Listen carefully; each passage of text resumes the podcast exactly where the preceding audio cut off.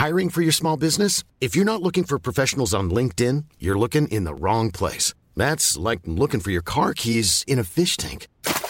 LinkedIn helps you hire professionals you can't find anywhere else, even those who aren't actively searching for a new job but might be open to the perfect role. In a given month, over 70% of LinkedIn users don't even visit other leading job sites. So start looking in the right place. With LinkedIn, you can hire professionals like a professional. Post your free job on linkedin.com slash people today.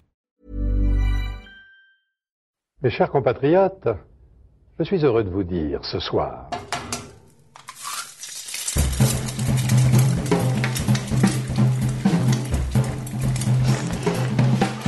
À poil Je sais, le nom peut porter à confusion, mais je vous rassure, vous n'êtes pas en train d'écouter une conversation sur la nudité.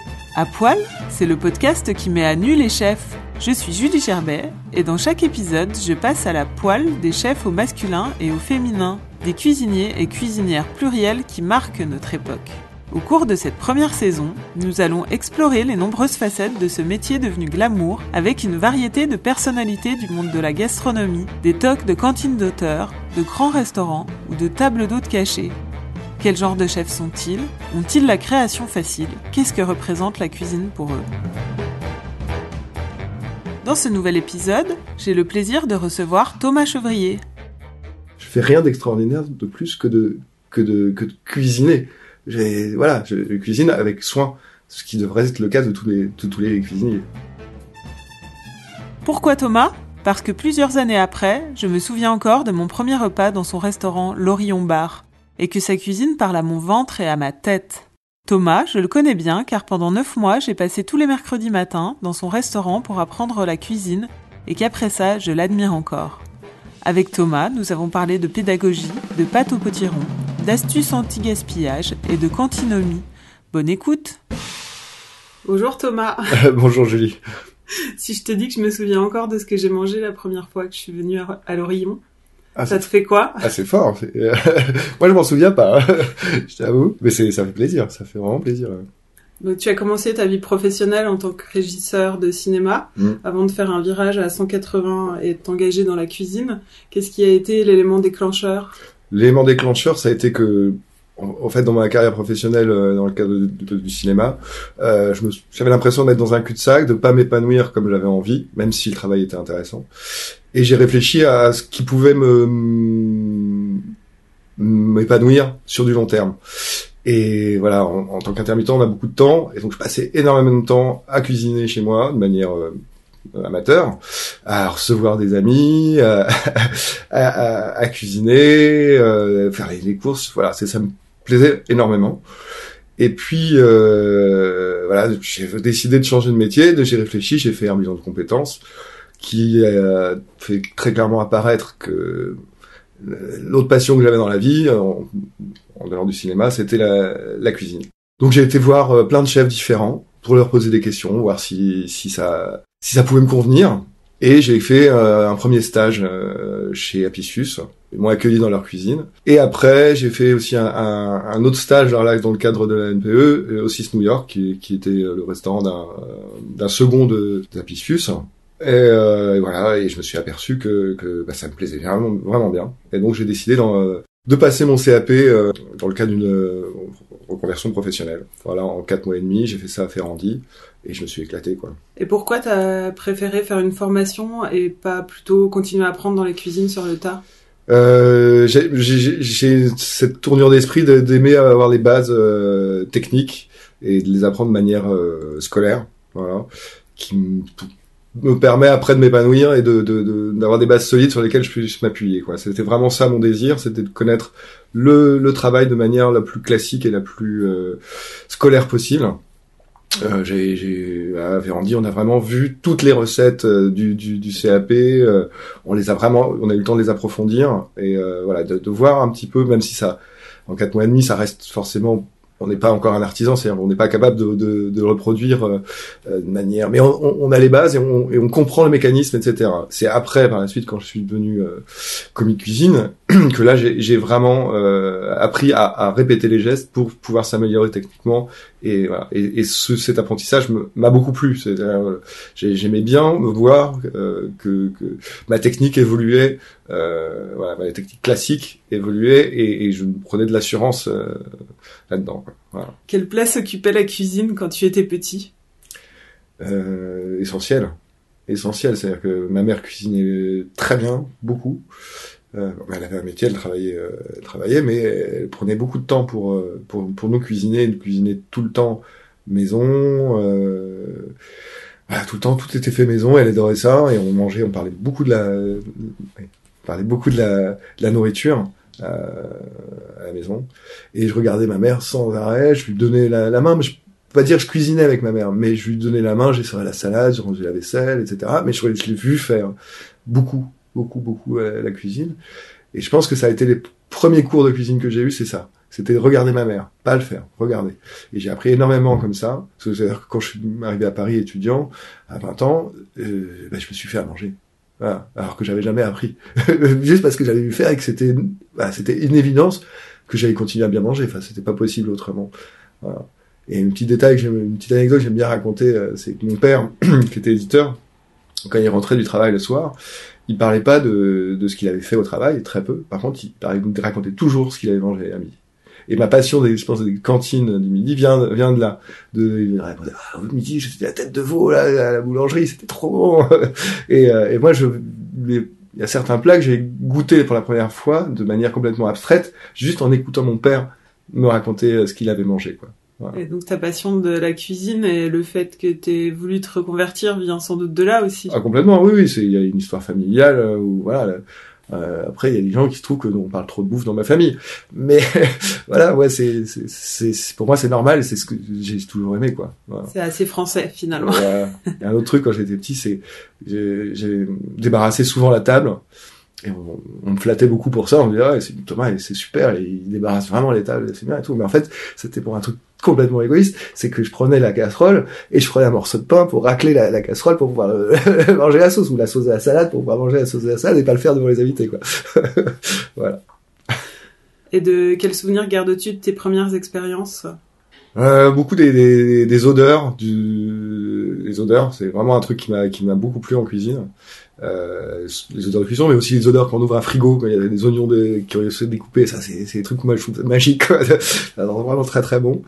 Et, euh, et puis la vue aussi va voir euh, voir s'activer euh, pour la première fois vraiment des, des professionnels là avec leur rapidité, dextérité, euh, leur énergie parce que c'est vraiment énergique dans les cuisines euh, étoilées. Et ça ça m'a fasciné quoi. Je me suis dit ouais ils sont les gars ça bosse quoi, ça bosse. Et puis puis voir le, la première fois je voyais c'était les cuisiniers qui nettoyaient eux-mêmes leur leur cuisine quoi, qui grimpaient en en haut de, de, de, leur cuisine pour aller frotter jusque du sol au plafond, quoi, parce que c'est vraiment ça, quoi. Et après une grosse journée de travail, parce que généralement ils commencent tôt et finissent tard, quoi. Mais ça, ça m'a plu, quoi. Voilà. Quel chef admirais-tu à tes débuts? Alors à mes débuts, j'avais, j'ai, alors même si j'avais pas mangé, j'aimais beaucoup à travers les livres, j'aimais, j'aimais beaucoup Gagnère. Je trouvais que c'était vraiment très, très beau, voilà ce qu'il faisait. Et après des chefs un petit peu plus, euh, un peu plus rock'n'roll. Enfin, on va pas dire qu'il est pas rock'n'roll Gagnère, mais enfin voilà, moins moins haut niveau. Euh, je me souviens d'un d'un livre qui m'a beaucoup beaucoup interpellé, euh, qui est de, de bah, je crois qu'il s'appelle Gagnère aussi, mais c'est l'autre. Ah oui, François Gagnère. Ouais, ouais. Et où en fait, il prend à chaque fois un produit et il le traite sous plein de formes différentes. Et ça a stimulé mon imagination et, et, mon envie de, de quand on prend un produit, de pouvoir le retourner un peu dans tous les sens pour euh, pour se l'approprier et puis pour lui donner le maximum d'expressivité euh, dans l'assiette. Quoi. Il y avait ça, il y avait bah ah si j'ai beaucoup d'intérêt pour la, cuisine de Ledeuil, de William Ledeuil, la Kitchen Gallery. Euh, pareil sur le sur les rencontres euh, de, de produits entre eux qui voilà qui qui, qui, qui amènent une nouveauté dans le dans, dans la cuisine traditionnelle. Euh, J'aimais beaucoup aussi le livre de ah le Palabistro euh, comment il s'appelle? Bodic voilà. Et pareil il a cette cette envie de de, de décomplexer je crois que le livre s'appelle Oser euh, et l'idée c'est voilà c'est de pas avoir peur de, de, de des produits euh, quels qu'ils soient et, et, de faire des rencontres un peu euh, inattendues et voilà il adore mélanger le, le cru le cuit et choses comme ça qui sont des, des choses que je trouve très stimulantes en tant que cuisinier quoi. C'est ceux qui me viennent à l'esprit de en fait, c'est au moment où j'ai commencé à, passer de commis à, pour la première fois à avoir faire une carte moi-même, où là, je me suis vraiment énormément plongé dans les livres, et, et ça m'a vraiment aidé bah, à stimuler mon imagination et à, et entretenir le, le plaisir que j'avais à cuisiner, quoi. D'ailleurs, quand est-ce que tu t'es senti chef pour la première fois? C'est une bonne question. Je me sens peut-être pas toujours pas vraiment chef. En fait, je me sens vraiment cuisinier, quoi. C'est c'est c'est le moi le terme qui me convient, c'est celui-là. Je suis un artisan, je suis un cuisinier. Je, dirais que j'ai pris de l'assurance au fur et à mesure des années. Mais euh, mais j'ai toujours l'impression de progresser, toujours l'impression de, enfin j'ai toujours envie en tout cas de progresser et et et que ce que je sors soit toujours plus meilleur en goût. Voilà, c'est c'est là-dessus que je me concentre. Euh, c'est le goût, le goût, le goût. Et et j'ai eu une étape intermédiaire. Au début, c'était vraiment quand j'étais euh, au Père Pop. Je, je, voulais reproduire ce que j'avais vu dans les cuisines de haut de gamme, mais accessible à tous. En, en voilà. Et donc je, je, je, perdais beaucoup de temps sur le visuel et, et, parfois je pense au détriment du goût. Je prenais trop de temps sur le sur la composition de l'assiette. Et, et, voilà. Ensuite, j'ai été chef d'un petit bistrot euh, où j'ai euh, et j'ai continué à travailler, mais j'avais plus de temps, plus de moyens, et, et donc j'ai vraiment développé le goût et en même temps je continuais à, à travailler sur le visuel. Voilà. Et encore plus qu'au qu Père Pop. Et ça m'a ça m'a apporté beaucoup d'assurance là pour le coup cette expérience parce que j'ai eu mes premières critiques euh, culinaires qui sont venues euh, dont euh, de Morand pour euh, pour le fooding et François Simon pour le Figaro avec des critiques qui étaient plutôt élogieuses et donc ça m'a vraiment fait plaisir et ça m'a donné de l'assurance sur, sur mon regard, le regard que je pouvais porter sur ma cuisine en fait que je trouvais complètement imparfaite quoi. J'ai donné le meilleur dans moi-même mais je la trouvais vraiment imparfaite et d'avoir ce retour là m'a vraiment fait plaisir voilà, après c'est pas une expérience que j'ai eu envie de continuer sur la longueur. J'ai été chef là-bas pendant, euh, enfin cuisinier pendant un an et demi. Et, tu veux parler de la bouche? Ouais, de la bouche, ouais. Quand j'ai créé euh, avec mes associés rayon, j'ai cherché à vraiment faire de la cantine, euh, mais dans le bon sens du terme, c'est-à-dire euh, un menu qui change tout le temps, où on se lasse pas euh, d'avoir toujours un, un, steak frites, mais on puisse avoir des choses très différentes tous les jours et pas cher. Et voilà, j'ai cherché à, à, voir le goût, le goût maximum dans mon assiette et en vraiment m'intéressant le minimum au, visuel, c'est-à-dire si elle est jolie tant mieux, si elle est pas, pas jolie mon assiette, je m'en fiche tant que tant, qu'elle est bonne. Tant qu'elle est bonne. c'est un peu l'Orion, donc c'est t'as ouvert en 2012, c'est un peu la finalement le l'aboutissement euh, aboutissement, j'en sais, je sais pas, je sais pas. En tout cas, c'est la suite logique de ton histoire. C'est un c'est un projet qui qui me tenait à cœur, euh, voilà, parce que j'aime vraiment le, côté bistrot de quartier où euh, il y a une vie de quartier. C'est pour ça que je prends pas de réservation parce que je veux pas que, que les gens qui sont qui soient pas à côté puissent être privilégiés juste en téléphonant par rapport à ceux qui travaillent à côté ou qui vivent à côté et qui qui ont compris côté cantine du lieu. Voilà. Et c'est vrai que je m'épanouis bien. Le, ma cuisine est ouverte sur la, sur la salle. Et je vois tous les matins des gens qui viennent regarder ce que je fais, discuter. Euh, et c'est stimulant, quoi. Plutôt que d'être enfermé dans une cuisine et voir personne. Et euh, il y a un côté très agréable à travailler dans cette cuisine. Alors on va passer au questionnaire aller-retour. C'est une interview dans l'interview. Donc ton âge. alors là, c'est dur, hein, 46. ton signe astrologique. Euh, bélier. Ton plat signature. Mon plat signature, c'est celui qui change tous les jours. Ton plat préféré Ah, je dirais euh, une bonne viande rouge avec un gratin de noir. Le chef que tu admires le plus euh, Je pense que c'est Alexandre Gauthier. Ton ingrédient préféré Le citron. Ton ingrédient détesté euh... Difficile à dire. Ton ustensile fétiche Celui qui m'amuse le plus, c'est le chinois piston. Ton dernier meilleur repas le dernier meilleur repas Peut-être la, petite vadrouille. Le resto que tu aurais aimé ouvrir Le rayon. Le meilleur compliment qu'on t'ait fait euh, Je t'aime comme ma mère. Et la pire critique Il n'y avait pas assez de coquillettes. c'est fini, c'est bon, on peut reprendre un, un rythme normal.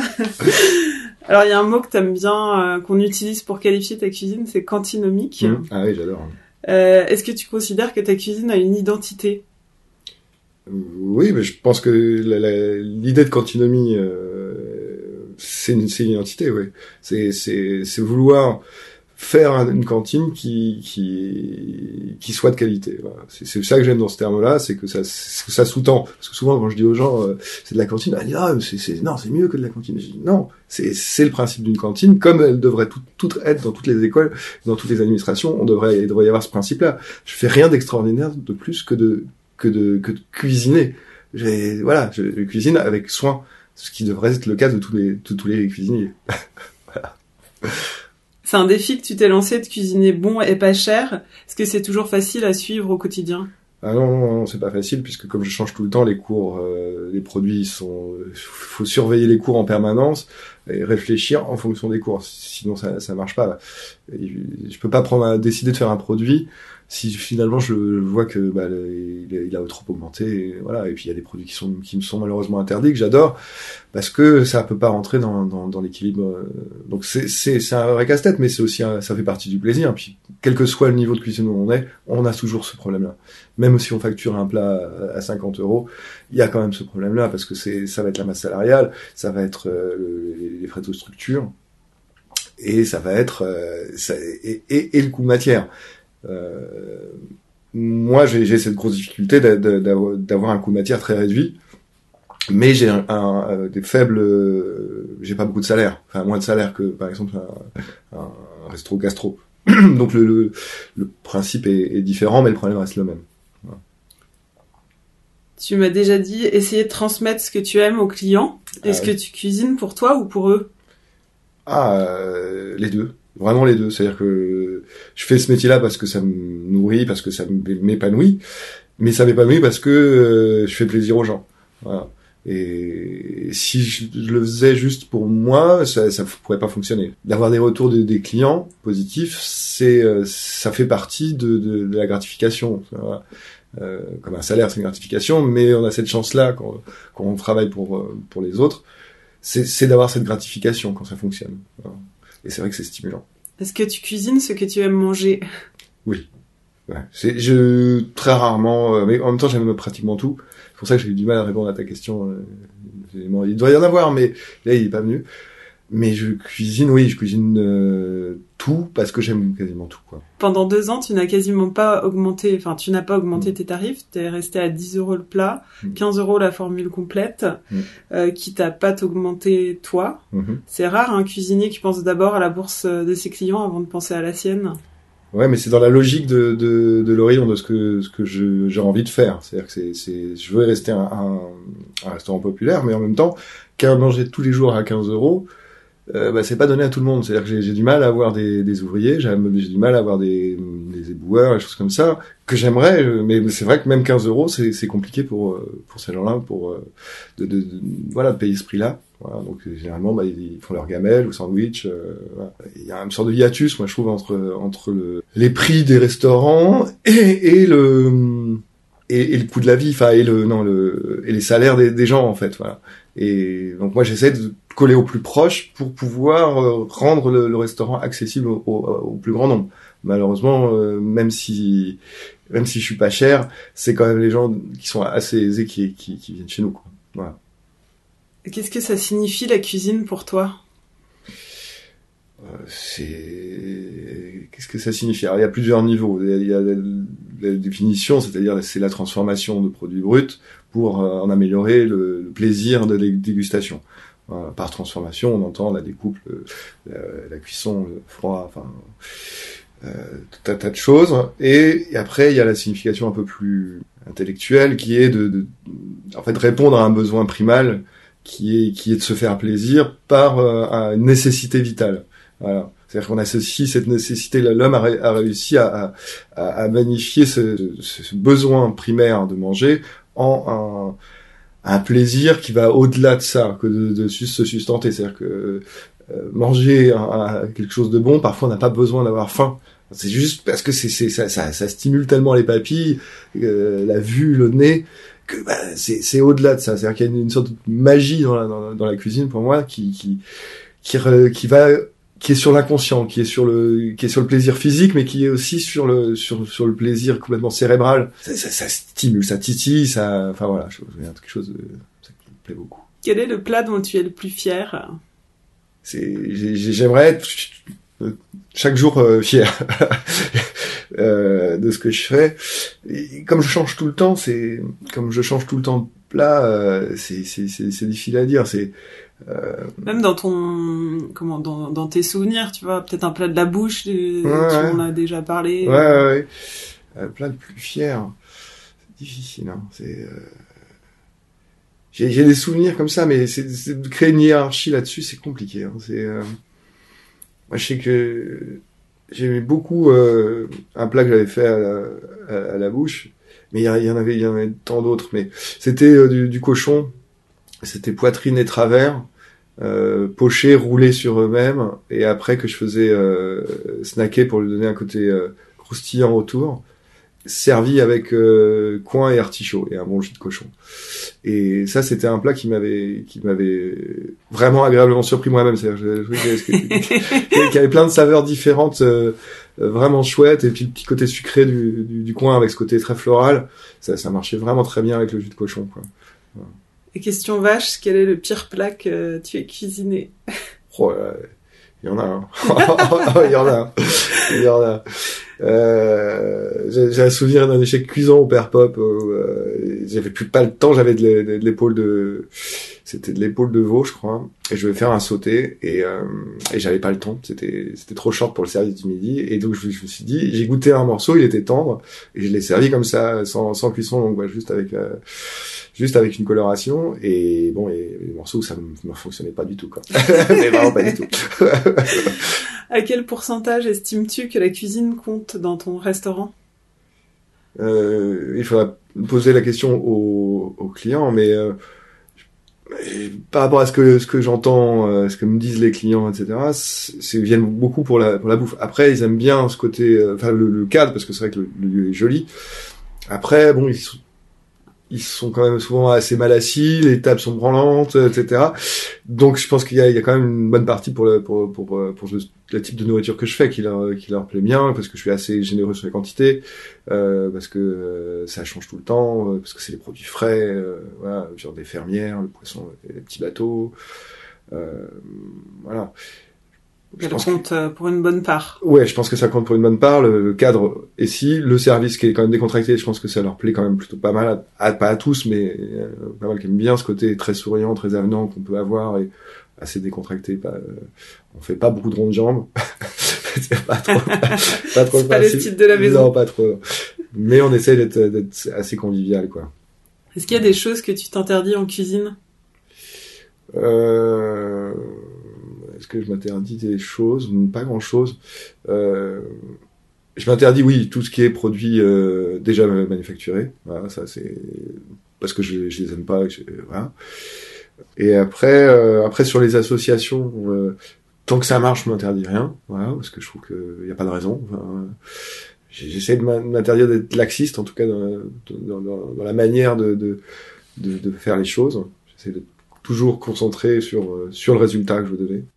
Tu disais tout à l'heure que tu aimais pas qu'on t'appelle chef, mais des fois t'es chef quand même, parce Oui, que oui. t'as du monde dans ta cuisine et qu'il faut Mm. bien les, les gérer, on va dire. Euh, quel genre de chef es-tu? Ouf, euh, tendu, stressé souvent. Euh, J'essaie d'être euh, le plus avenant possible, mais c'est pas toujours possible. Ouais. Euh, J'essaie en tout cas de transmettre. J'aime beaucoup transmettre ce que je fais. J'aime beaucoup expliquer. Je le fais beaucoup aussi avec les clients. Quand ils me demandent, je suis pas avare de, de, de conseils sur la manière dont j'ai fait les choses. Ça, j'aime vraiment, j'aime vraiment transmettre ça. Euh, mais dès, que- dès que la pression monte, je suis pas quelqu'un qui, qui gère très bien la pression. Donc je suis quelqu'un d'assez fébrile une fois que une fois que je sens que je suis à la boire ou que quelque chose fonctionne pas comme j'ai envie. Bon, Moi, je vais te donner mon point de vue extérieur, parce Mm. que je l'ai connu euh, en passant un peu de temps dans ta cuisine. Je dirais que t'es un chef pédagogue, très pédagogue, C'est gentil. et très organisé. Ouais, c'est organisé, ouais. c'est clair. C'est un peu obligé, ouais. C'est un peu obligé.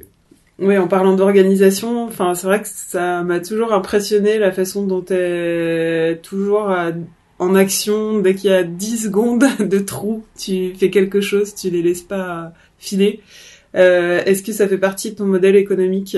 Complètement, oui, oui, bien sûr. C'est d'être tout le temps, euh, tout le temps à, optimiser le temps pour pouvoir euh, faire d'autres choses et, améliorer le, résultat de, de l'établissement. D'autant plus maintenant que je fais la gestion, euh, j'ai encore moins de temps à perdre parce que dès que je peux me libérer, sortir de ma cuisine, et que, mais il faut que ça soit comme j'ai envie, c'est-à-dire que ça soit bon.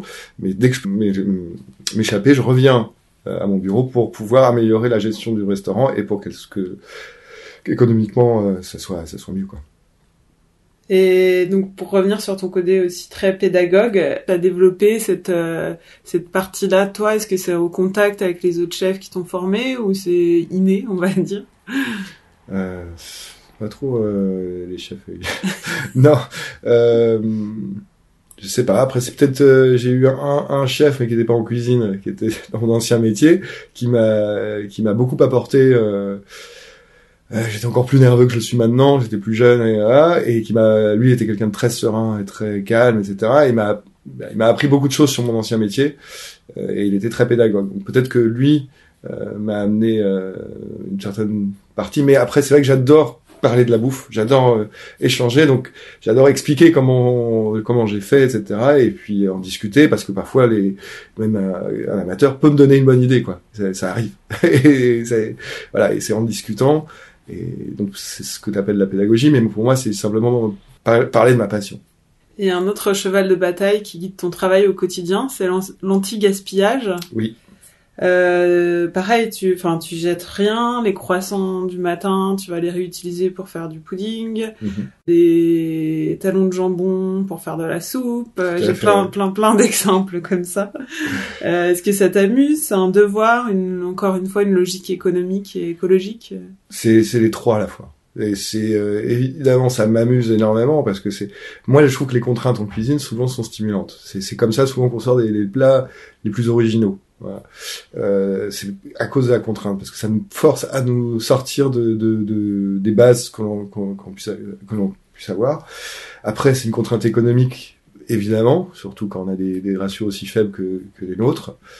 Euh, c'est un devoir parce qu'on est dans une société de consommation qui me qui ne me satisfait pas en, en, complètement, donc euh, voilà, qui, qui à long terme, euh, on se tire un peu de balle dans le pied. Donc si euh, à notre petit niveau, on, on peut apporter, euh, contribuer à améliorer les choses, faisons-le quoi. Tout à l'heure, tu parlais de critiques gastronomiques qui étaient venus euh, juger ton restaurant. -hmm. Est-ce qu'il y a des guides justement ou des, ou des critiques que tu crains? Pas de critiques que je crains, non. Non, parce que je, je suis droit dans mes bottes, c'est-à-dire je, je, sais pourquoi je le fais, etc. Je peux pas convenir à tout le monde, donc il euh, n'y a, a, pas de souci. Euh, J'ai jamais eu, pour l'instant, euh, de mauvaises critiques. Il y a sans doute des gens qui sont venus et qui n'ont pas aimé, qui n'ont pas critiqué. Je, ça, j'en sais rien. Ça me, ça me dérange pas. Après, il y a des, y a des critiques qui m'intéressent plus que d'autres, quoi. Voilà. Parce que elles touchent plus euh, les gens que j'ai envie de toucher. C'est-à-dire que, effectivement, quand, quand le fooding fait une chronique, bah, je suis content. Euh, quand Télérama fait une, critique, et en plus très positive, ça me convient complètement parce que c'est une, une, cible. Quand, quand c'est le Figaro, euh, ça va avoir zéro impact parce que les, la plupart des lecteurs du Figaro viendront pas à Belleville. Voilà. Et est-ce que tu crois au prix, au classement Avec quel regard les abordes-tu euh, Oui, non, ça, non, ça, ça m'intéresse pas les, les prix, euh, enfin surtout les classements en fait. Euh, après, tout d'un coup, un, un, prix si c'est chouette, un prix c'est chouette parce que ça ça, ça booste quelqu'un à, à l'ouverture euh, si s'il le mérite, etc. Je trouve ça ça c'est bien. Les classements non, c'est tellement euh, pff, abstrait. Enfin ça ça. Bon, voilà après bon, pour défendre ce qu'on aime oui, mais euh, le hiérarchiser, j'en vois pas beaucoup l'intérêt. Hey, it's Danny Pellegrino from Everything Iconic. Ready to upgrade your style game without blowing your budget? Check out Quince. They've got all the good stuff shirts and polos, activewear, and fine leather goods, all at 50 to 80% less than other high end brands. And the best part? They're all about safe, ethical, and responsible manufacturing. Get that luxury vibe without the luxury price tag. Hit up quince.com slash upgrade for free shipping and 365 day returns on your next order. That's quince.com slash upgrade. L'interview touche à sa fin et on a faim. Donc, euh, je voulais te demander une petite recette que tu fais à la maison pour ton fils, et ta femme ou, Mm. ou, ou pas. Ouais, ouais, ouais, tout à fait. Alors après, ce que je cuisine à la maison, souvent, je le cuisine aussi euh, à, à, à l'Orient. Euh, là, le dernier truc que, que, que je fais, qui, qui me- parce qu'on est en pleine saison, etc., et que j'aime beaucoup, c'est je fais une, une soupe de, de courge, un petit rond, un petit marron, euh, citrouille, euh, peu importe ce qu'on a, et, euh, et je m'en sers comme sauce pour faire des pâtes. Voilà. Pas mal. Et c'est super, c'est vraiment super. Et après, on peut rajouter ce qu'on veut, euh, des pickles, du parmesan, des herbes ou un petit pistou d'herbe dessus. euh, ça se marie très très bien avec tout ça. On peut même imaginer euh, avec des petits anchois, euh, voilà, ou du cochon grillé, ça marchera super bien. Enfin, c'est une base un peu neutre, un peu douce, qui est super agréable, un peu qui remplace la sauce tomate, et sur laquelle on peut venir greffer tous les petits restes euh, qu'il y a dans le frigo. Voilà, on a un petit peu de cochon euh, hop, pour sauter, on, on les met, on met par dessus, ou un petit bout de poisson, euh, du fromage. Voilà. Et, et, et c'est vraiment, euh, faut pas oublier le citron. et c'est voilà, c'est tout simple à faire et c'est vraiment très très bon. Je conseille les linguini avec ça, pâte. Et tu fais plutôt une soupe ou une purée? Plutôt une, ouais, c'est une, c'est une, c'est un peu entre les deux. C'est quelque chose d'assez dense. Faut pas que ce soit euh, trop liquide. Faut que ça, ça faut, faut que ça nappe la pâte, quoi. Merci Thomas Chevrier. Merci beaucoup, Julie Gerbet. Pour goûter ce qu'il met dans sa poêle, direction Belleville, ou plus exactement le 35 rue de l'Orillon à Paris 11e, où se trouve son Orillon Bar. C'est vrai, j'ai oublié de vous dire ce que j'avais mangé la première fois chez lui. C'était super simple et super bon, du poisson au beurre blanc avec des pommes de terre. Et j'en garde, comme vous l'aurez compris, un grand souvenir.